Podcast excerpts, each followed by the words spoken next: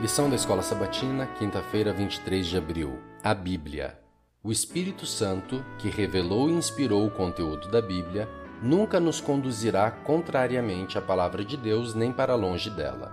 Para os adventistas do sétimo dia, a Bíblia tem uma autoridade superior à tradição, à experiência, à razão ou às culturas humanas. Somente a Bíblia é a norma pela qual todo o restante precisa ser provado.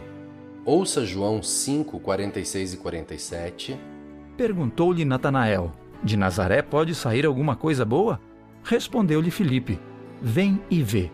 Jesus viu Natanael aproximar-se e disse a seu respeito: Eis um verdadeiro israelita, em quem não há dolo.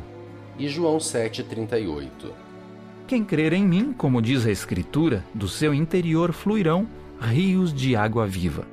Pergunta número 7. Para Jesus Cristo, qual era a melhor fonte para entender questões espirituais?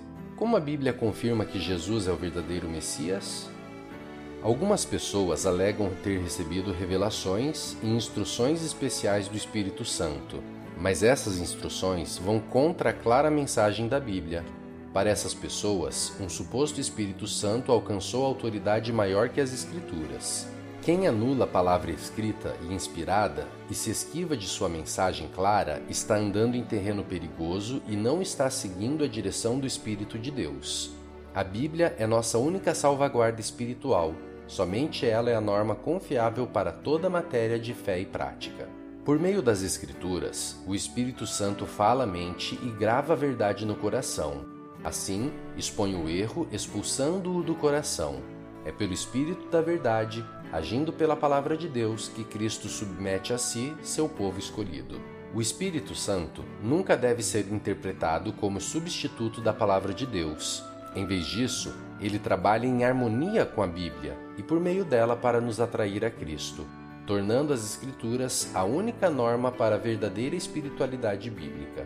A Bíblia apresenta essa doutrina e, sendo a palavra de Deus, é confiável e merece plena aceitação.